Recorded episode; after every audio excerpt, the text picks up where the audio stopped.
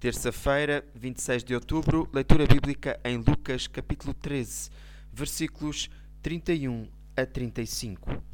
Quantas vezes quis juntar os teus filhos como uma galinha junto aos pintainhos debaixo das asas, mas vocês não me deixaram. Agora a vossa casa ficou abandono. Lembrem-se do que vos digo. Nunca mais me tornarão a ver, senão quando disserem: Bendito-se aquele que vem em nome do Senhor.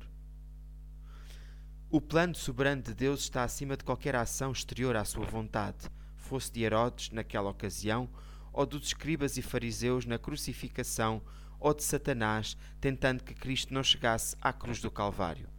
Tudo foi realizado a seu tempo e ninguém o pôde impedir. Este é o Deus em quem nós temos a nossa confiança, o Senhor Todo-Poderoso.